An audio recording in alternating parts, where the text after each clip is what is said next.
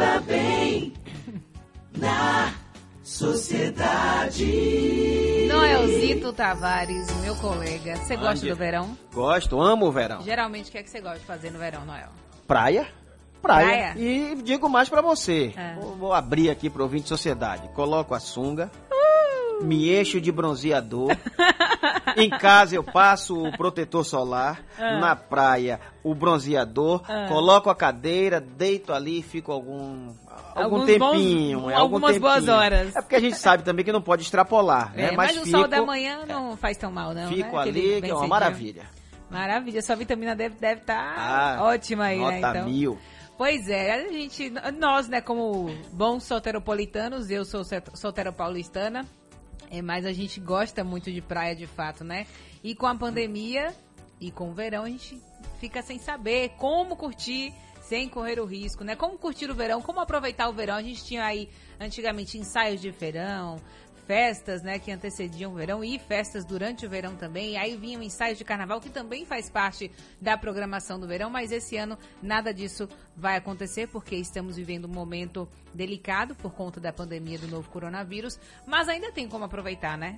E para saber como aproveitar e com segurança, a gente conversa agora com a médica infectologista Adielma Nizarala. Bom dia, doutora. Bom dia, bom dia a todos, bom dia ouvintes. Um prazer estar aqui com vocês. Vamos lá. O prazer é todo nosso, doutora. A gente já, já começa perguntando, né? Tem como aproveitar o verão com segurança, doutora? Sim, sim, a gente sempre dá um jeito, né, amiga? Sempre tem uma possibilidade, né? Por nem que seja com o tanque no fundo do quintal, a gente tem que resolver isso. Gostei dessa Enfim, sugestão. É, quando a gente traz para a vida real, a gente tem que adaptar aquilo que temos condições de fazer e aquilo que os decretos, os pais e a própria pandemia nos permite fazer, né? Então, eu sempre digo que não, não existe muito segredo na pandemia. É seguir a máxima de usar os métodos de proteção e tentar fazer com, com que isso se encaixe no- no- na nossa diversão, no nosso dia a dia. Então, assim, ambientes abertos, com poucas pessoas, está permitido. É uma coisa de se fazer, dar uma caminhada na orla, dar uma caminhada no bairro, na pracinha do bairro, tomar um sol fazendo isso. Pode ir para um restaurante, pode ir para um barzinho, pode. Mas tem um regramento, né? Esse barzinho ele tem que estar seguindo é, algum- algumas regras do protocolo municipal, onde ele precisa garantir que ele não estará lotado, que as mesas terão o afastamento que foi estipulado, onde todos os garçons e as pessoas que não estão fazendo uso de comida no momento estejam fazendo uso da máscara, ele tem disponibilizado o álcool né? o som tem que estar baixo para que as pessoas não precisem falar gritando para serem ouvidas, porque a gente sabe que quanto mais alto a gente fala, mais a gente expele partículas, né, gotículas com vírus, se você estiver contaminado. É, na hora de se alimentar, preferencialmente, não ficar conversando enquanto é, come ou bebe. É, ir para a praia nos dias que a praia está autorizado, pode, mas é muito difícil você ir sem a galera, né? Então fica sempre aquela coisa, ah, eu posso ir de galera. Se essa galera participa do dia a dia dentro da sua casa, ou seja, o seu núcleo familiar, não tem problema. O problema é que a galera quer ir com a sua galera e com a galera do vizinho. Aí não pode. Então, assim, dá para a gente fazer algumas coisas. Nós não, não temos shows permitidos ainda, é, aglomerações permitidas. Então, assim, nesse momento, os nossos queridos e adorados ensaios de verão, né? Não vai dar para a gente fazer até que essa pandemia passe.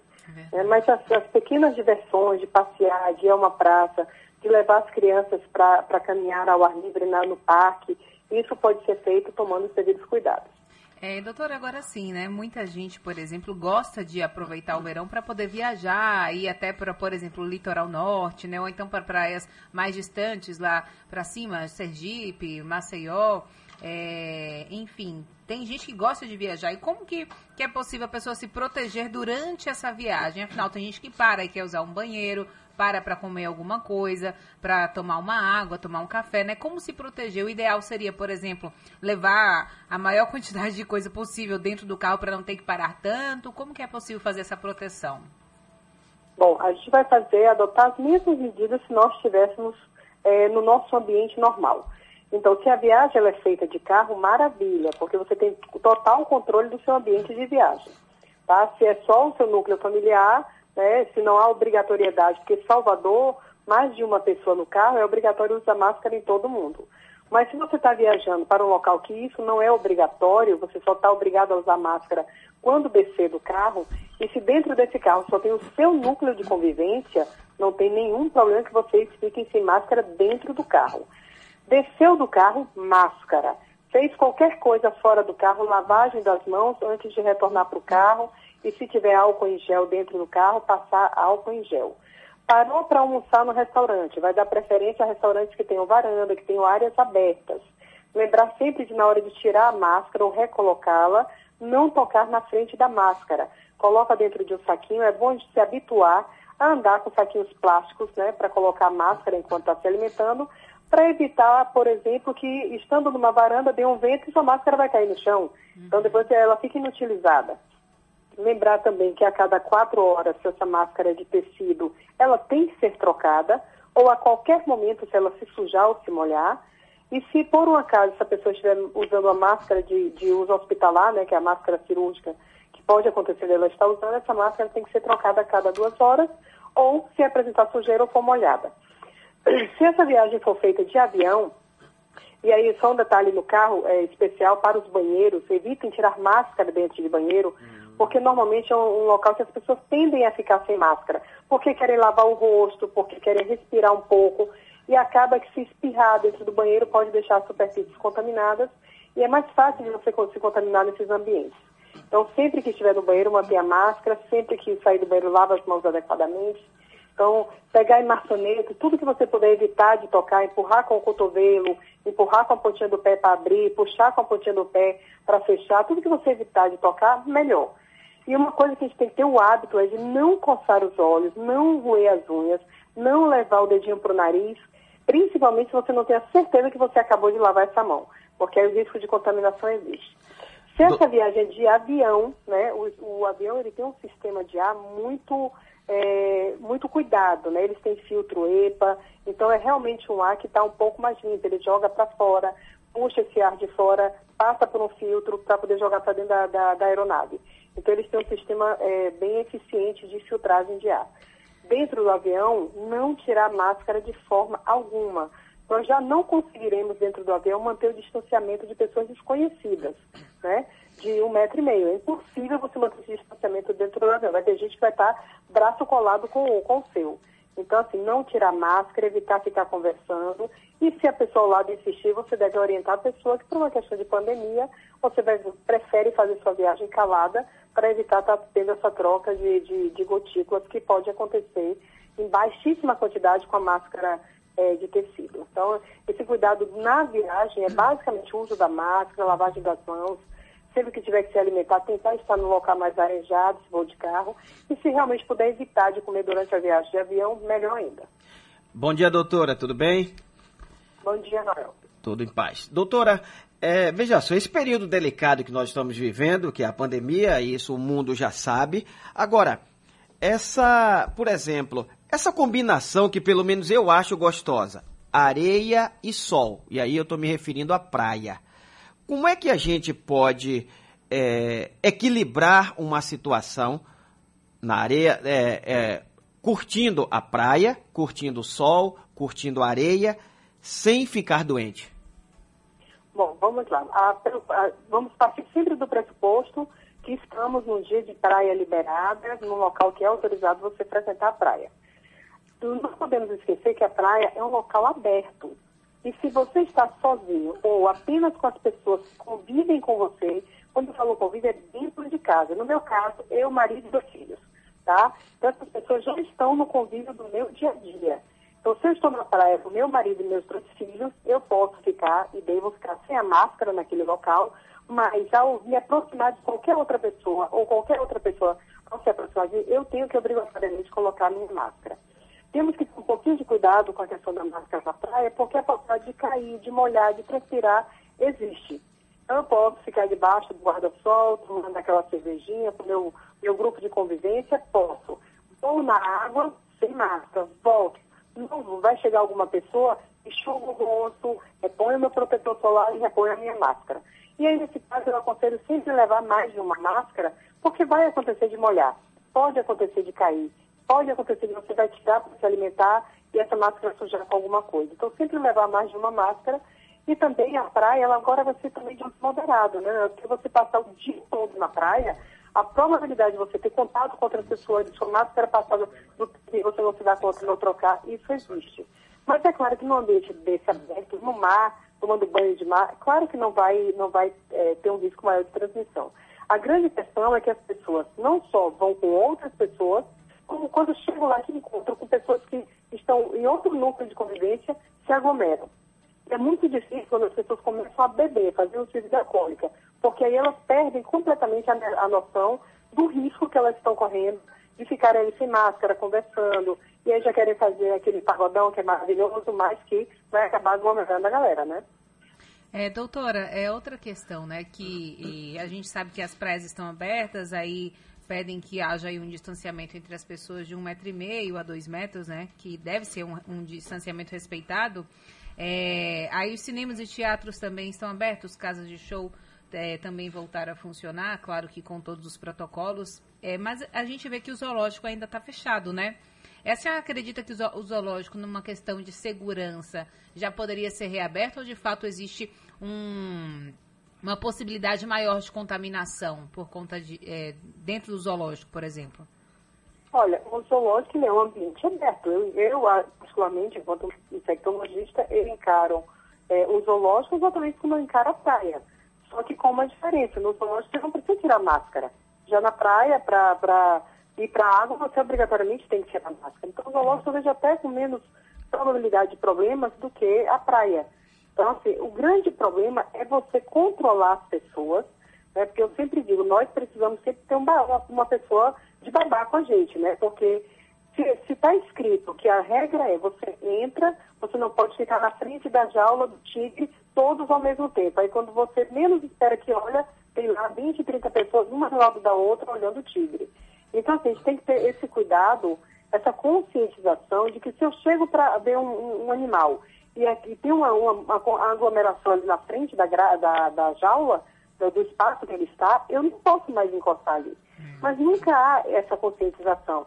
Então, a questão da praia foi a mesma coisa. A gente sabia que quando liberasse, as pessoas não teriam essa preocupação de, chegando estar lotada, voltarem para suas casas. Entende? Então, depende de um, de, um, de um consciente coletivo que é muito difícil da gente controlar. Então, esses ambientes de visitação pública, é, onde a gente depende basicamente de limitar o quantitativo de pessoas e de que as pessoas que entrem adotem as medidas, e há uma, uma dificuldade maior de fazer esse controle. Então, assim, do ponto de vista técnico, o zoológico é um espaço aberto, não nos traria grandes problemas. Mas eu preciso, é, poderia começar fazendo um teste para ver o quanto essa população é, entende o, as medidas de segurança que ela tem que adotar, para a gente ver se é possível realmente abrir o zoológico assim como a gente fez com a praia. A gente abriu, aí aglomerava, fechou, fechou o final de semana, passou a ser permitido só durante a semana. Então, tudo é um termômetro do que a população está é, tá aderindo, está né, tá mantendo de adesão às medidas de controle. É, a senhora falava na, em duas respostas anteriores sobre a questão de é, empurrar né, com o cotovelo a porta para abrir, ou então com a pontinha do pé.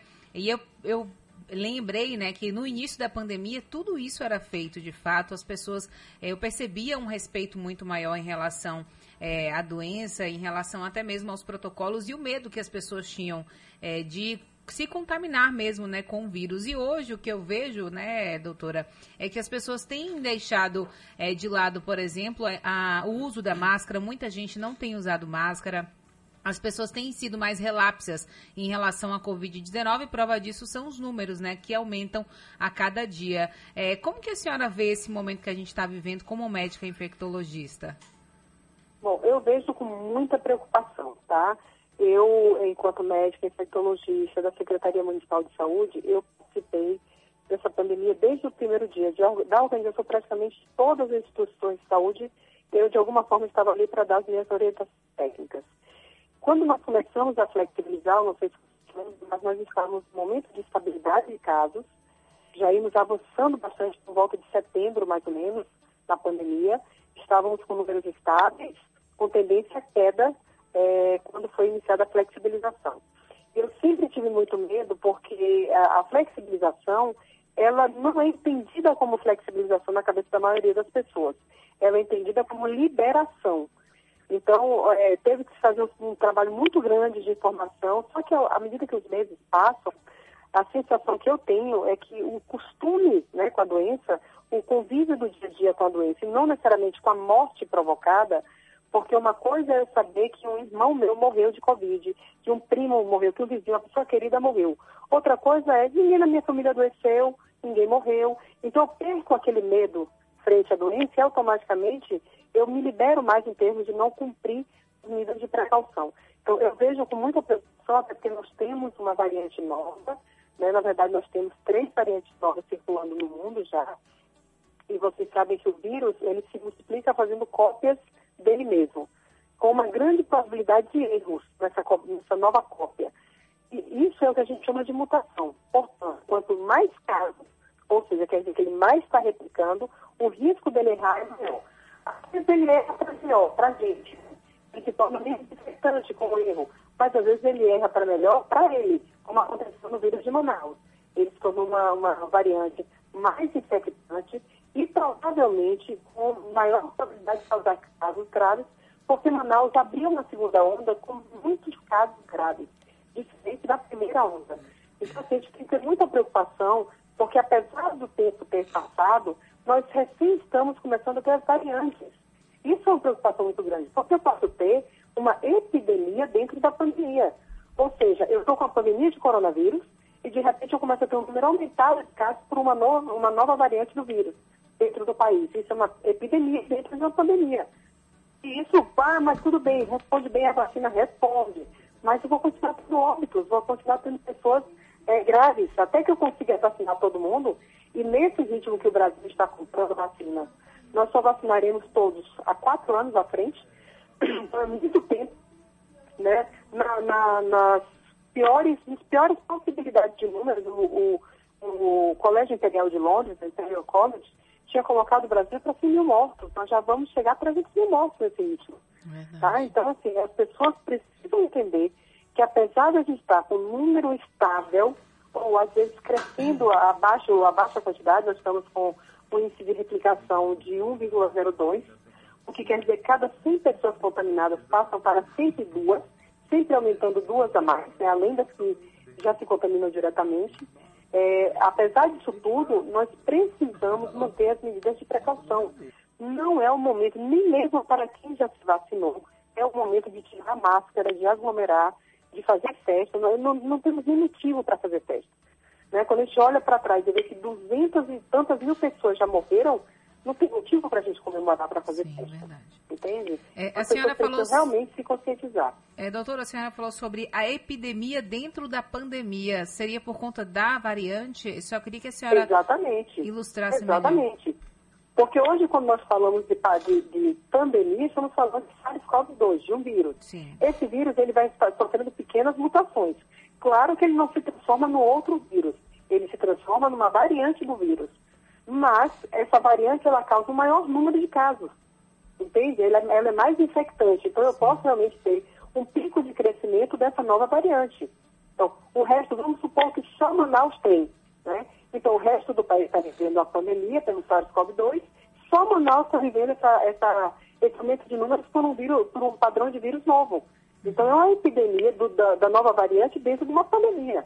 É um, é um conceito assim, bem meio maluco, mas é, ele realmente existe. Então, a gente tem que ter essa preocupação, porque quanto mais é, replicar, maior é a possibilidade de fazer cópias com uma variante nova. E é o grande medo. Qual é o grande medo da humanidade nesse momento? É que uma variante nova não responde vacina. É. Entende? E aí, foi todo o trabalho jogado por água abaixo. Então, nós estamos, eu te diria assim, na metade da batalha, e as pessoas já estão se comportando como se a batalha tivesse acabado e tivessem sido vencedores, porque estão comemorando. Entende? Não há vencedor é com essa quantidade de mortos. Não há vencedor. É verdade. Doutor, eu quero agradecer aqui a sua participação no Conexão Sociedade. Muito obrigada mesmo. A gente conversou com ela, que é médica infectologista, a doutora Adielma Nizarala. Tenha um ótimo dia, viu? Obrigada, querida. Obrigada a todos. Obrigada, Noé. Obrigada aos ouvintes. Estou aqui à disposição de vocês, viu? Obrigadão.